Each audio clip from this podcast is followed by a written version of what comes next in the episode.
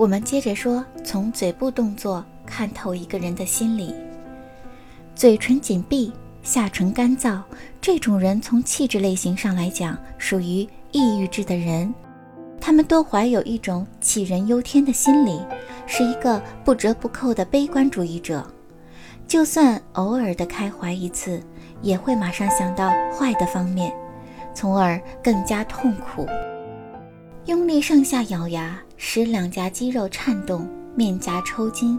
这种人性格外向，属于易暴易怒、缺乏冷静的一类。只要是他看不过去的事，就要管。听不顺耳的话就要说，甚至有时会因此与人拳脚相加，也十分有可能。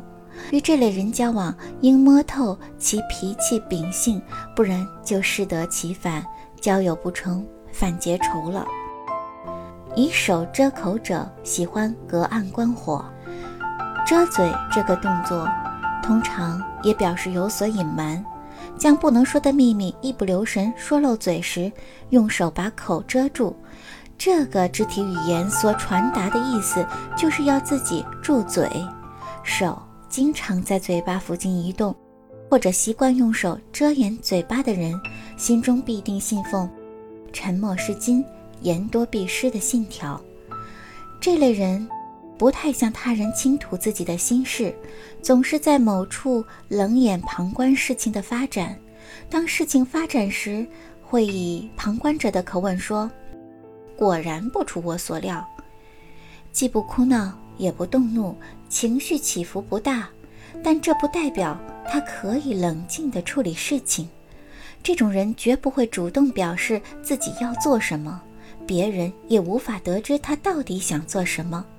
或许他心中正计划着某件事情，却不会轻易地表现出来，别人也无从得知。